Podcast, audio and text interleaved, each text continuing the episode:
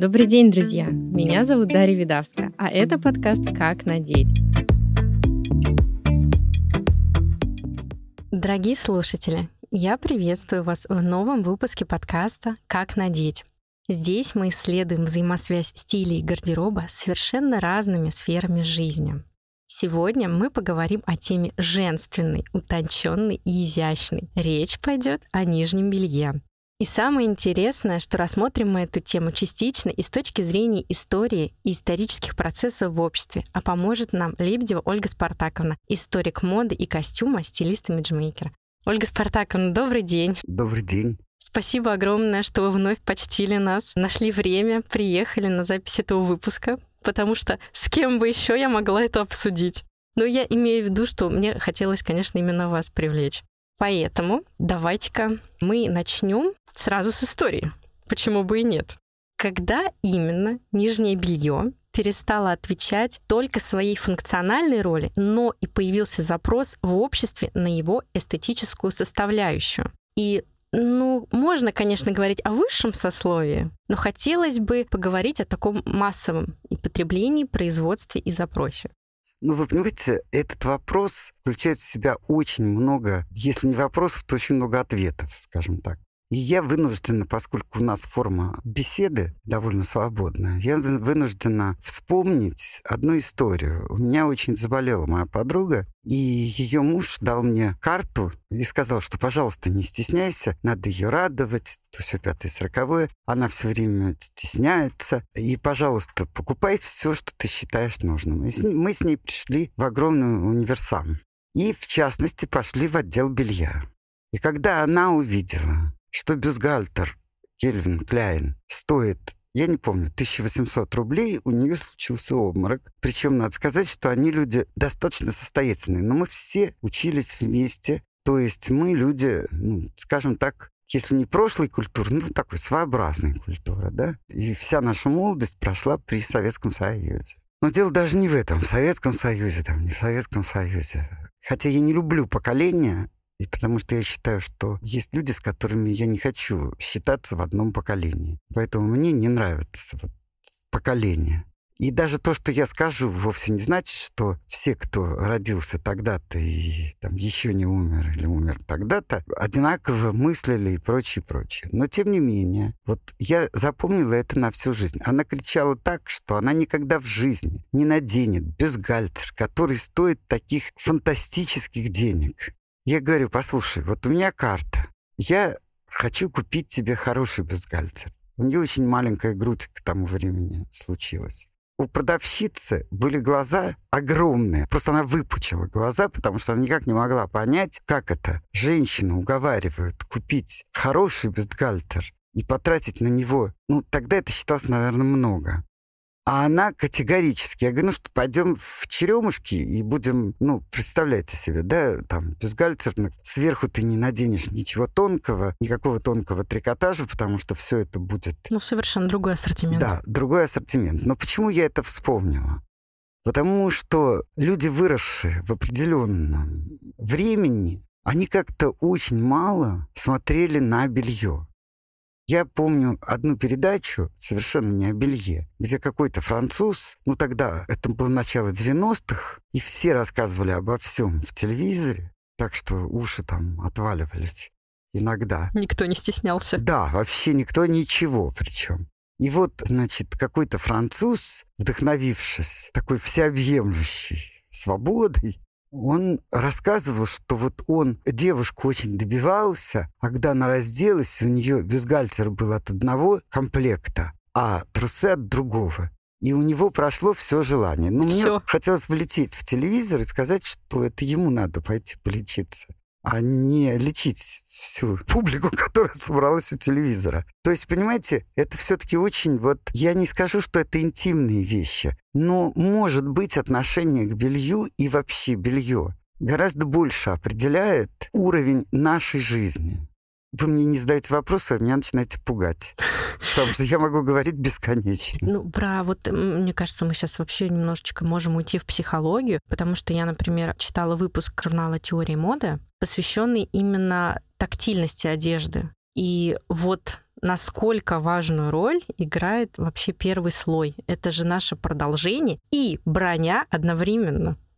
Ну, вы знаете, вот я вам в ответ расскажу одну историю. Она вообще-то, конечно, не про белье, но тем не менее она очень про белье. Я не знаю, знаком нашим слушателям или нет такая фамилия или нет, Лотрек Шевченко. Это женщина, пианистка с уже практически сложившимся именем. Она училась, по-моему, в Бельгийской консерватории и где-то еще. И в 1936 году русский инженер, который почему-то попал в командировку в Париж, на ней женился. Она вышла замуж, и они приехали, и оказались где-то под Новосибирском, где мужа, как вы понимаете, благополучно расстреляли. Не буду говорить за что, понятно за что. Я надеюсь, и моим слушателям тоже понятно, за что расстреливали в 30-е и даже в 20-е. И она осталась, несмотря на то, что она могла выехать, она была гражданкой Франции, по-моему. Она осталась около могилы мужа, вот, собственно, ее обнаружил корреспондент какой-то нашей газеты, который, как я понимаю, оказался незанятым, увидел концерт в какой-то глубинке фортепианной, ну и решил, что сейчас он пойдет, наверное, помучить свои уши, но тем не менее как-то развлечется. И он, вероятно, был меломаном. Вдруг он понял, что перед ним высочайшего класса пианистка. Так вот, в конечном итоге по жизни этой пианистки сделали фильм. И главную героиню играла Ани Жерардо. Так вот, к вопросу о белье. Ани Жерардо готова была надеть все, что ей предлагали. Там, можете себе представить. То есть там не до эстетики? Да. И плюс она сидела в лагерях много лет. Ее забрали в лагеря, ей сломали пальцы э, следователи и прочее, прочее. Ей э, заключенные сделали модель клавиши, она тренировалась. Но Ани Жерардо была готова на все, вот на любую одежду лагерную, все. Но она сказала, что белье, а это было, между прочим, ну, где-то уже в приличных годах. Середина века? Ну, больше. Но она сказала, что белье, которое ей предложили, а ей предложили аутентичное белье, советское белье. Она сказала, вот этого она не наденет никогда. И снимайте ее с роли, и она уедет, и заплатит компенсацию. Но она это белье не наденет никогда. У меня даже дома разразилась целая дискуссия из моих домашних. Мои домашние меня ввергли в эту дискуссию, сказав, что значит она недостаточно хорошая актриса, потому что она должна была вжиться в этот образ. Это к вопросу. Понимаете, что есть белье и как чувствует это. Да, как передает себя. Да. Так а если мы говорим про сегодняшний день, как вы считаете, насколько важную роль занимает вопрос первого слоя одежды у современной стильной женщины?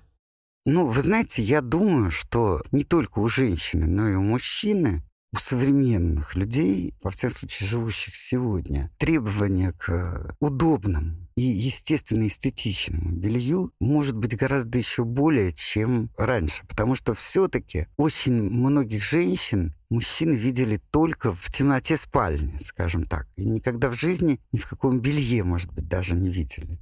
Не говоря уже о том, что белье было очень сложным. Например, в те годы, о которых мы больше знаем, то есть в XIX век. В XIX веке есть такой французский фильм, ой, нет, не французский, итальянский, где девушка и юноша собираются пожениться, потом выясняется, что они брат и сестра, а по завещанию они там что-то получают, и в конце концов они женятся, естественно, фиктивно, и она мучится, потому что он-то гуляет как может, а она там мучится и мучится, как истинная благочестивая итальянка. И вот в один прекрасный день она все-таки решает расстаться со своими нравственными и всякими другими мучениями. И за ней ухаживает, не помню, шофер, кто-то. И в конце концов они куда-то попадают в какую-то там овчарню, и он начинает ее раздевать. И поскольку он это делает минут сорок, ну, так сказать, понятно, то через 40 минут ему уже ничего не надо. Он просто убегает, потому что он так и не смог раздеть ее до конца. Это к вопросу о 19 веке. Вот там было до там, 40-60 каких-то пуговиц, и были определенные вещи, которые можно было носить, только имея гувернантку. То есть... Женский туалет — это максимально сложный процесс. В данном случае мы еще имеем, что белье является еще и кастовой составляющей. Да, да. Вы понимаете? Конечно. Потому что если белье нельзя надеть так же, как и платье. Самостоятельно? Самостоятельно, то значит, тебе нужна гувернантка. А значит, есть возможности. Гувернантки, да. которые не могут надеть это белье, потому что они никак не могут попросить тех, на кого они работают, поменяться и помочь. Несмотря на то, что сейчас у некоторых тоже есть люди, которые помогают с туалетом. Например, если мы говорим о стилистах, то на просторах интернета и вообще я неоднократно сталкивалась с тем, что ведутся дискуссии о безвкусном нижнем белье или о определенных правилах, как, например, можно это сочетать по цвету, когда мы не можем позволить себе какой-то оттенок. Или, ну вот, есть какие-то правила, может быть, даже граничащие с этикетом частично. Я понимаю, но дело в том, что мы должны, значит, пойти дальше. Что если есть правила, при которых какой-то цвет белья считается дурновкусием, это значит, что данная женщина или данная прослойка общества считает возможным в белье разгуливать там, где ее оценивают с точки зрения хорошего вкуса. Понимаете, когда вы говорите о тактильности, это удобство, это нега тела. А когда мы разговариваем о приличиях... Да, и восприятии нас. Да, вы понимаете, да, и восприятии нас в белье, то мы уже затрагиваем совершенно другие аспекты жизни, и это, во-первых, очень разный взгляд на жизнь. Но если честно, то вспоминая Сейчас я уже человек, которому вряд ли можно верить в таких ощущениях. Но вспоминая свою молодость, я, например, совершенно убеждена, или думая о своих детях, внуках, я бы пожелала женщине иметь мужчину, которому наплевать на этикет, а гораздо более важно что-то другое. Уж если говорить о ночных развлечениях.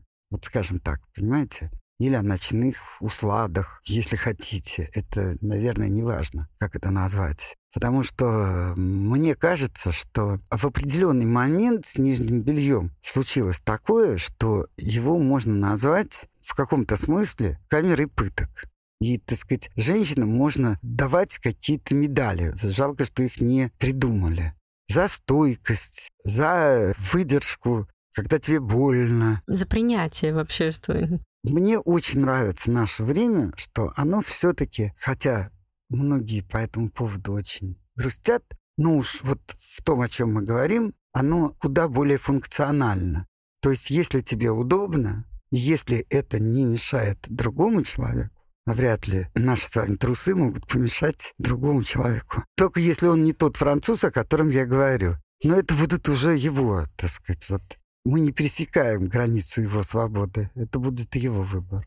Ну, если теоретически можно предположить ситуацию, когда в раздевалке перед душевой бассейна кто-то подойдет и скажет, вы оскорбили мои визуальные чувства, чувство восприятия своим бельем, это тоже вряд ли. Без сомнения.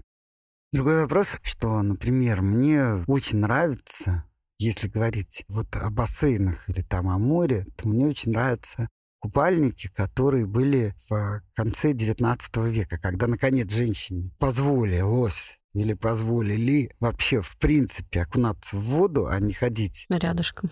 Да, рядом. То вот эти вот купальники с длинными панталонами мне безумно нравятся. Хотя, с другой стороны, я вспоминаю к вопросу, вот мое детство прошло там в 50-х и достигло 60-х годов, я вспоминаю, на самом деле, вот эти панталоны с начесом. Я уже не говорю о том, что они были очень толстые. Они, наверное, были теплые и, наверное, достаточно уютные, я так думаю. Но вспоминаю я этот ужас, вот этот лифчик, не лифчик бюстгальтер, а лифчик с резинками, которые цепляли ХБшные чулки, которые все время... Сейчас, который пояс сейчас называют, вот это, да, пояс для чулок? Вы понимаете, нет. Это А-а-а. был лифчик, который надевался как по... Вот представьте себе длинную полосу, древние римские женщины, например, и греческие, они носили, тогда, я не знаю, знаете вы или нет, но ни у греков, ни у римлян не была популярна большая грудь. Грудь считалась красивой, ну такая изящная грудь. И женщины носили так называемый строфион. То есть полоску, которая завязывалась сзади, или там, может быть, ее сшивали и так надевали. Есть даже потрясающие римские фрески, по-моему, из Сардинии, где женщины занимаются физкультурой. И когда я вспоминаю, что считается, что мини-купальник, то есть э, очень открытый купальник, придумали в 25 году бюстгальтер, я начинаю хохотать, потому что эти римляне точно совершенно жили уже к этому нашему времени, ну, две с лишним тысячи лет, так очень серьезно, за две тысячи лет. И у них были совершенно наши купальники, только без бретелек. Хотя ясно было, что и возможно было сделать эти бретельки. Может быть, они их делали. Но на фреске мы видим вот эти занятия. То есть, если не видеть все остальное и спросить, что вы тут вообще наблюдаете, то без сомнения все скажут, что это сегодняшний день. Вот поэтому я люблю историю, между прочим. Ну, это тоже понятно, да, что а вот если говорить об удобстве, вот мы затронули эту тему, все-таки, мне кажется, девушки зачастую и, к сожалению, делятся на те, кто дает свое предпочтение красоте, а есть другие, кто в первую очередь на первое место ставит удобство. Как вы считаете, есть ли тенденция сейчас конкретно к эстетическому упрощению? Я сейчас объясню. Потому что и красота, и удобство это довольно сильные рычаги воздействия маркетологов. А, это я понимаю. Мне трудно ответить вам категорично, ну, то есть однозначно. Потому что, с одной стороны, мы имеем все-таки много людей, скажем так, нежных. Я даже не скажу изнеженных. Чувствительных. Чувствительных, привыкших к комфорту тела. Это совершеннейший факт. С другой стороны, мы видим много людей, опять же, считающих возможным удивлять мужчин. Ставить на одну лошадку. Удивлять мужчин в спальнях, скажем так. И зачастую в них же и знакомятся, скажем так. Ну, вспомним там фильм «104 страницы про любовь», изумительный фильм. Но, тем не менее, так сказать, бывает и так, правда ведь? И сейчас я думаю, судя по тому, какие требования эстетические применяются к белью, я думаю, что это более часто, так сказать. И я не берусь ни в коем случае делать какой-то вывод, хорошо это или плохо, ради бога вообще. Я далека от этого совершенно. И мне кажется, что все хорошо, что не мешает другим. Вот скажем так, понимаете? Меня визуально расстраивает то, что иногда вот эти чаши весов удобно ли красиво, потому что бывает и удобно, и красиво, но девушки в погоне за комфортом вот даже не смотрят в сторону чего-то такого изящного. Вы имеете в виду белье? Да. Только белье. Ну, вы знаете, я не могу сказать, что я сожалею или меня этот вопрос как-то трогает. Потому что это настолько, как мне кажется, я не могу сказать, не влияет. Это, наверное, влияет, потому что это говорит об определенном типаже человека да, об определенных его приоритетах во всем.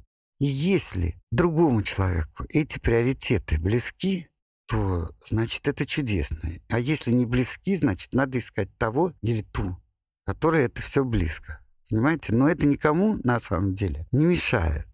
Что касается вообще оценки, допустим, женщины, да и мужчины тоже, с первой, скажем так, знаете, как говорят, первое впечатление нельзя изменить, потому что такой возможности не будет. Но я хочу сказать, что я, конечно, терпеть не могу, когда начинается, что у каждого свой вкус, у каждого свой вкус, да. Я могу привести тысячу пословиц, но при этом профессионалы, например, стилисты, даже если они придерживаются абсолютно иных взглядов стиля, всегда абсолютно как-то одинаково оценивают то, что ужасно, и то, что прекрасно. Даже если ты придерживаешься иных совершенно взглядов на стиль и по-другому одеваешь себя и людей, но ты все равно можешь оценить, и, как правило, не бывает разногласий среди стилистов там, где ужасно. Понимаете, или где плохо. Это такие тонкие вещи, которые невозможно. Вот это как обучение живописи, например. Вы можете учиться живописи в самом престижнейшем институте, получать пятерки, но вы никогда не будете художником. То есть вы научитесь все рисовать, писать правильно. Но художником вы не будете. Художником с большой буквы. Не потому, что вы плохо занимались, вы замечательно занимались, но вам это не дано. В стиле то же самое. Есть вещи, которые мы можем учить человека и достигать больших успехов, чтобы он хоть как-то нормально одевался и прочее, и прочее. Но при этом есть что-то, что нельзя писать. Вот как что есть красота и почему ее обожествляют люди. Сосуд она, в котором пустота, или огонь, мерцающий в сосуде. Вот этот вопрос, который задан любимейшим моим поэтом, понимаете, он всегда стоит. Но еще туда можно добавить, что все-таки хороший вкус, он может иметь вот эти предпочтения, а другой хороший вкус, какие-то другие предпочтения, но в какой-то точке они всегда сходятся. И вкусе у него нет формулы, так же, как и блистательный вкус. И формулу эту нельзя вывести. Уникальность в этом. И может быть то, что у нас, у стилистов, есть работа, это потому, что нет формулы. Кстати, о формуле. Вот на нашем телеграм-канале «Формула стиля» да. есть девиз. И ага. он звучит «Стиль — это творчество». Ну, конечно, безусловно. Безусловно. А там, где творчество, там есть обязательно хотя бы маленькая капля того, что нельзя описать формулой. То есть вот на вашем канале «Формула стиля» я утверждаю, что есть вещи, и это на самом высоком уровне, которые нельзя описать формулой. Вот как можно описать формулой, чем хороший роман отличается от гениального и еще от дерьмового? Вот чем? Можно говорить о поднятых вопросах, о лексике. Могу, конечно, обратиться к своему первому высшему образованию, я филолог. Но тема-то у нас другая. Конечно, это очень... Это сложно. И это невозможно. И... Конечно, Достоевский писал рваным языком, не очень хорошим языком. Гениальные Так же, вещи. как и Бальзак, понимаете? Вот, кому-то он нужен, кто-то никогда не будет. Второго Достоевского у нас не будет. Ну, Но будут другие, будут, будут другие. Да, и, наверное, они уже сейчас есть. Конечно. Правильно? А еще я считаю, что нижнее белье способствует повышению самооценки.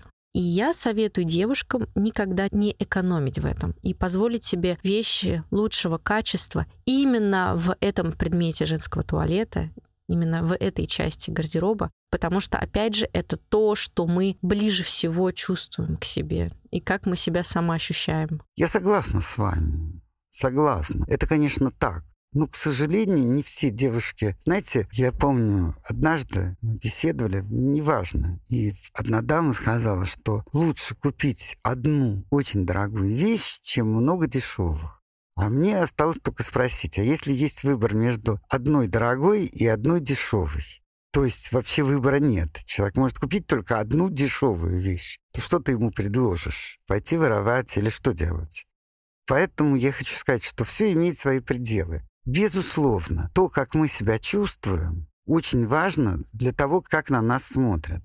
Я даже не знаю, жив он или нет, был такой Барт Юрий Лорес. Ну, собственно, эта мысль не нова. Я не люблю себя так, как любить мне Господа. То есть вот то, о чем вы говорите, это прежде всего любовь к себе. Другой вопрос, что опять же никто не знает, какой уровень любви к себе можно выдержать в человеке, который рядом. Ну, вы понимаете, да? Потому что вы можете, например, я не знаю, встречали ли вы или нет людей, которые очень собой недовольны, но тем не менее они только об этом и думают насколько они плохие там. То есть это тоже... Ну, это зацикленность да, уже. Конечно, безусловно. тут одежда... Но она тоже влияет. Влияет. Но И это, не, это менее, не да. все к этому сводится. Да, безусловно. Но я, конечно, считаю, что вообще, когда человек просыпается и начинает одеваться, это уже влияет на его настроение. Если ему попадается какое-то... Что-то красивое? Что-то красивое, да еще и удобное, да еще и ласковое, то у него с утра, конечно, складывается одно настроение. А если он вспоминает, что он забыл постирать единственный бюстгальтер, который еще и не держит ничего или не держит не там, где надо, то у него с утра... Упадническое настроение. Естественно. Понимаете? Естественно. И когда э, переодеваешь людей, то вот есть такое понятие разбор гардероба. И не всегда стилист едет к тому, кому надо разобрать гардероб, а иногда этот человек приезжает со своим гардеробом и, соответственно, раздевается. И тут я уже не говорю о его самочувствии и его ощущениях. Надо говорить об ощущениях стилистов. Просто у меня были такие возможности наблюдать моих бедных девочек, когда, кстати говоря, дама чувствовала себя прекрасно. Она чувствовала себя замечательно. Независимо. Независимо от того, что она явила нам, когда начала раздеваться. Я думала, что она умрет от там, неловкости. Не знаю, неловкости, да, от стыда, что так случилось у нее, что все такое. Нет, она была чудесно себя чувствовала. А бедные девушки, вот, так что это, так сказать, еще и кусок юмора. Да, а давайте еще немножечко поразмышляем. Мне максимально интересно узнать, и думаю, не только мне, о корсетах. И сейчас они, при том, что они довольно долгий промежуток времени были основополагающим элементом гардероба. То есть сейчас они все равно, так или иначе, в некоторых случаях востребованы. И я уверена, что у многих есть ассоциация такая, даже при слушании этого слова с чем-то таким возвышенным, элегантным, таким чем-то очень изящным. Но при этом, при этом, это опять же к вопросу о стойкости. То есть что девушкам приходилось испытывать? То есть у меня сразу такие две яркие очень ассоциации-воспоминания. Это главной героини «Унесенный ветром» и «Титаника», когда вот им завязывали сзади этот корсет, вот эта шнуровка. И вот они настолько феноменально передавали вот это вот чувство, ну вот, не, ну как это, не неловкости, а вот этого предвкушения некомфорта. Но потом перед нами настолько шикарные женщины появляются на экранах. Они так себя статусно ведут. Вот просто вот явление народу. А сейчас-то, сейчас опять вот и носят, даже вот как вы относитесь к тому, что корсеты надевают опять сверху другой одежды, используют в тематических фотосессиях. Ну, я не говорю про медицинские показания, я вот говорю именно вот за гардероб. Вы знаете, я пришла в медицинском корсете, потому что мне нельзя было быть без него. И корсет был надет сверху по как раз соображениям, нужным мне. Угу. И все сказали, боже, Ольга Спартаковна, вы всегда в ногу со временем. Как чудесно. Я потом обратилась к своему приятелю, очень хорошему модельеру и портному.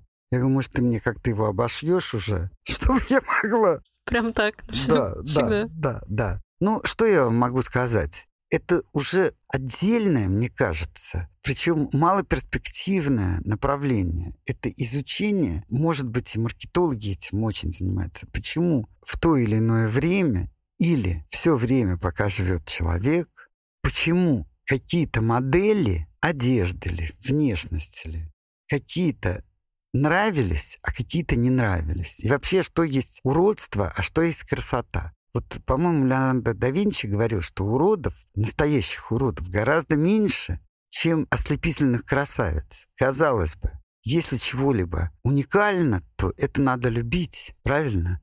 То есть мне кажется, что вот эта вещь, она мало предсказуема. Хотя я сама преподаю. Вот, допустим, там, при зарождении христианства, так, первый век нашей эры, скажем так, особенно когда христианство было принято повсюду, меняется идеал красоты на одухотворенный.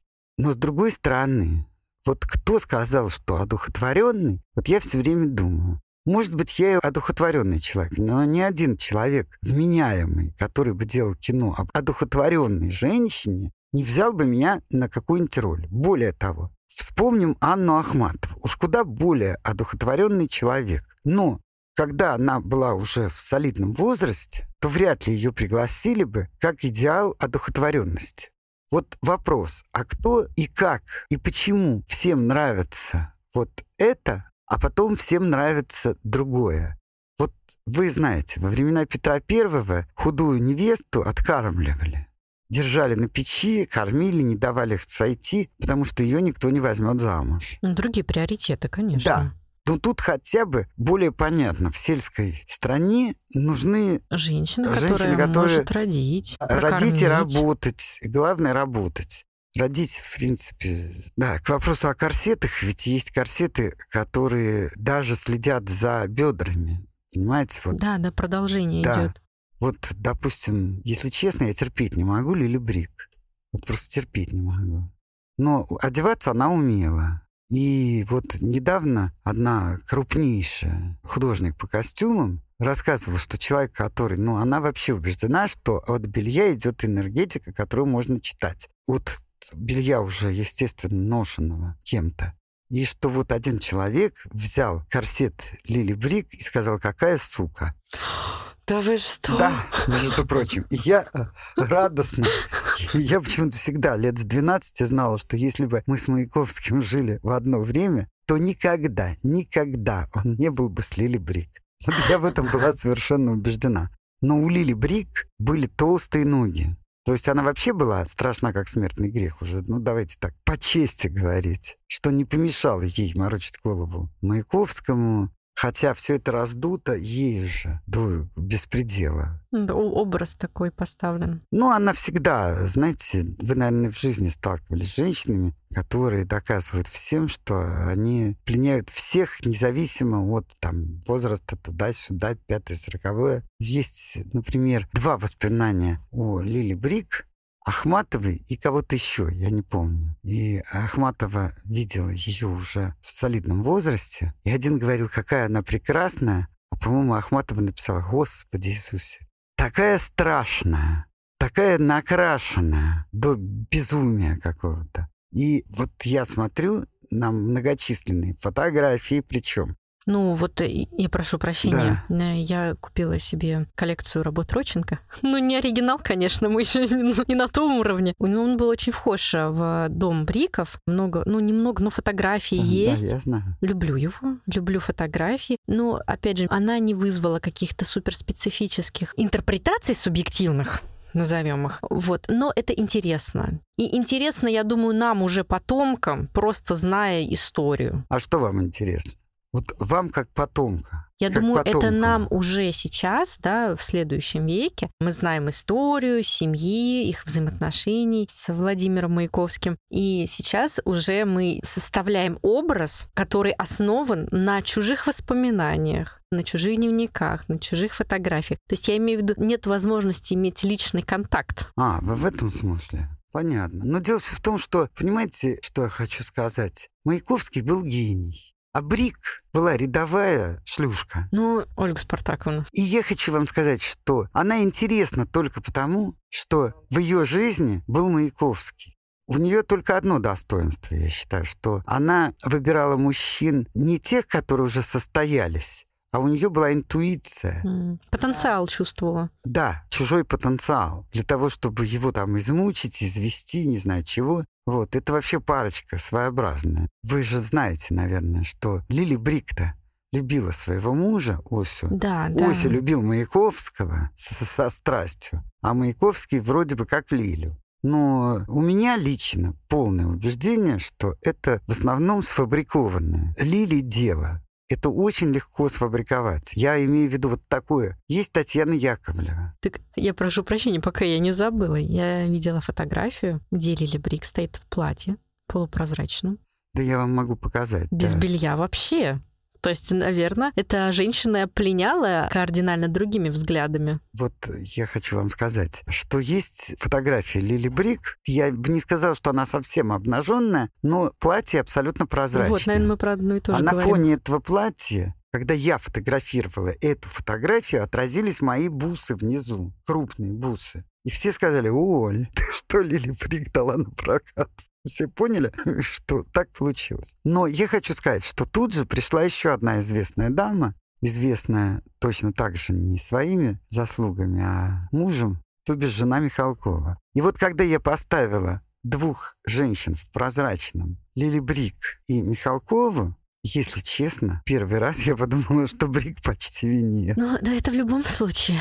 Нас мы, к сожалению, не сможем избежать сравнительно анализа, когда речь идет о гардеробе. Ну, естественно. Ну, понимаете, дело все в том, что, э, наверное, наверное, вот знаете, я не знаю теорию Карла Маркса. Вот «Капитал», я его не читала весь, я пыталась, но не прочла весь. Но одна его мысль, я считаю, безусловно, безусловно верна. Это что искусство может понимать только художественно образованный человек. Бывают исключения. Вот в «Огне брода» нет, если вы молодая, но если я очень вам рекомендую посмотреть этот абсолютно гениальный фильм. И я хочу вам сказать, что вот там ее играет Чурикова, главную героиню. И там есть момент, когда вот эта, безусловно, необразованная девочка почувствовала хорошую живопись. То есть бывает, что людям дано это сверху. Вот как цвет волос. Ну, эмоциональный, эмоциональный отклик. Да, но, понимаете, это все-таки бывает редко. И я за то, чтобы люди были художественно образованными, а уже потом выходили на улицу а тем более надевали на себя прозрачные платья, умели бы смотреть на то, что они есть. Все-таки сейчас зеркал достаточно. Ну, они немного объективно да, оценивали да, себя. Да, им же будет лучше. Ольга Спартаковна, я еще хочу поговорить о своей, опять же, наверное, боли, но я пока не нашла подходящего слова о том, что от нас, ну, в массе своей так или иначе ушли подъюбники и комбинации у нас, конечно, появилось платье-комбинация, но это все равно особенный случай, и неоднозначно о нем говорят люди. Но подъюбники и комбинации это факт, перестали быть повсеместно востребованы. И это связано с тем, что в женский гардероб пришли брюки и тем самым вытеснили юбки и платья с модного пьедестала навсегда. Я хочу посоветовать, не знаю, сочтете ли вы мою мысль, мало пристойный совет, но я бы на месте женщин молодых, ну, может, и не молодых тоже, присматривалась бы, если есть такая возможность, как выглядят проститутки, когда они идут на работу. Нет, вот видите, вот я а предчувствовала. Подъюбники, подъюбники. К вопросу, вы понимаете, например, вы никогда практически так случилось, что я работала рядом с, ну, рядом с местом, где собирались эти дамы на какой-то смотр. Там, их там выбирали. И я обратил внимание на то, что ни одна эта девушка... Не была в брюках. Не была в брюках. Ни одна. И я после этого сказала своим ученикам, присмотритесь, а если не хотите смотреть, то я вам скажу. Ни одна проститутка на работу не ходит в брюках. А это значит, кто, как не они, знают, что такое мужчина.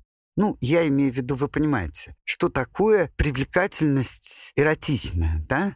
Потому что платье это архетипичное продолжение женского начала. Так исторически сложилось. Э, ну, скажем так, исторически сначала складывалось совсем по-другому. И тогда ношение брюк у мужчин было возмутительным. И мужчины ходили в юбках Вообще-то римляне, уж есть на то пошло, ходили без всяких брюк. Брюки пришли из Персии, так называемые анаксариды. Поэтому это вопрос. Более того, если брать очень полных людей, и мужчин, и женщин, то брючины разделяют ноги и, соответственно, не, не дают им в определенных местах там натираться, стираться и прочее, и прочее. Ну, мы говорим об интимных вещах, но тем не менее тело человека, вообще-то говоря, конечно, вещь интимная. Но оно не только радует, но иногда и очень мучит. Правильно? И одежда — это все-таки красота красотой, но это еще тот функционал, который позволяет нам облегчать нашу жизнь. Вы со мной согласны? Да. Да. И поэтому я хочу сказать, что брюки я бы отнесла по строению ноги скорее к женской одежде. По идее, брюки должны быть женской одеждой. У женщин полные бедра, а не у мужчин. И мужчина в юбке не сотрет себе ноги. Ноги, ноги. А женщина сотрет. И поэтому я бы сказала, что так сложилось, но опять же, когда мы изучаем костюм, мы его изучаем, как вы понимаете, по портретам. А портреты писали с кого? Элитарных классов. Да, с классов элит, со всеми вытекающими, которые могли вообще никуда не ходить и так далее, и так далее. Поэтому я говорю о том, что в мире, где все хотят быстрых очень сведений, естественно, в большой моде популизм. А популизм никогда не дает настоящих характеристик. Потому что как только вы хотите суть какого-нибудь явления понять, даже самого маленького, такого как белье, согласитесь, что, ну, не... Хотя, черт его знает, может, и мировой задачи, и мирового влияния, и мировой важности белье. Не буду спорить, но тем не менее. Все равно в любую проблему нужно влезать не популистски. А поскольку у всех нет времени, сейчас популизм просто невероятно в моде. Никто же не будет читать ни Карла Маркса, ни Ленина, и тем более Сталина, ну и так далее, и так далее. И куда более приличных людей, как таких как Лосев и прочее. Поэтому, понимаете, вот мы с вами говорим, мы все равно зажаты тисками, необходимостью популяризировать то, что мы говорим. Но поскольку у меня голова несколько иначе устроена, и я хочу получать удовольствие от наших с вами занятий, скажем так, мне вообще нравится получать удовольствие от того, что я делаю. А я совершенно не могу мыслить вот такими популярными категориями. И, судя по всему, вы тоже. Да, я хочу ходить с подъемником. Нет, я вас понимаю. Хотя, на самом деле, вот скажите мне, пожалуйста, вы работаете от звонка до звонка или нет? Ну, сейчас скорее нет. Я сама свой график составляю. Так. У вас много маленьких детей? Да. Сколько? Трое. И вы хотите подъемник? Да. Браво! Все, что я могу сказать. Браво! Потому что если бы вы сказали, что у вас нет детей, я поняла бы еще, или хотя бы один уже подросший. Я бы поняла желание иметь подъюбник. Подъюбник надо. Крахмалец, кипятить, там, стирать, крахмалить. Крахмал, кстати, вреден. Потом гладить, между прочим. Отпариватель. Да, я понимаю, но отпариватель, это же тоже труд. Ну, пора искать гувернантку. Вот видите? Пришли к одному. Все упирается в классовое неравенство. Ой. В 63 году в Москве гастролировал Ив Монтан. Может быть, молодежь не знает, но на самом деле это был наимоднейший певец и, кстати, заслуженно наимоднейший не только Франции, но и всего мира. И он был с женой, знаменитейшей актрисой. И вот он увидел белье на прилавках, и он скупил это белье, а потом, как говорят, не Симона Сеньоре и не он сам. Симона Сеньоре — это его жена, которая была красавицей, а потом с теперешней точки зрения стала такой тяжеловесной дамой. Вот. Ну, в общем, я хочу сказать, что у Ив Монтана был роман с Мерлин Монро. И вот он скупил это белье, и его продюсер устроил выставку этого белья.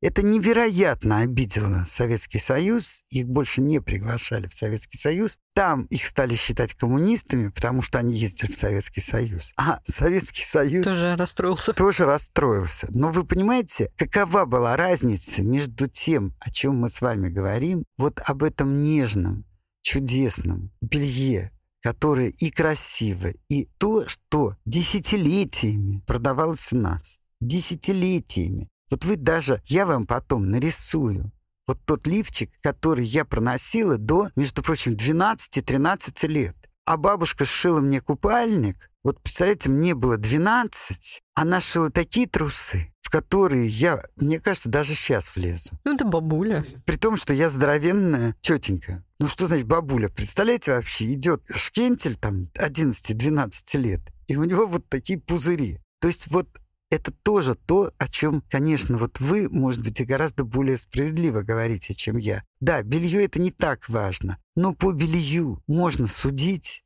очень судить о том, что внушают поколению, которое только что растет, что внушают в семьях. Я помню очень хорошо, что ты смотришь в зеркало. Надо уроки учить, надо читать, а не в зеркало смотреть.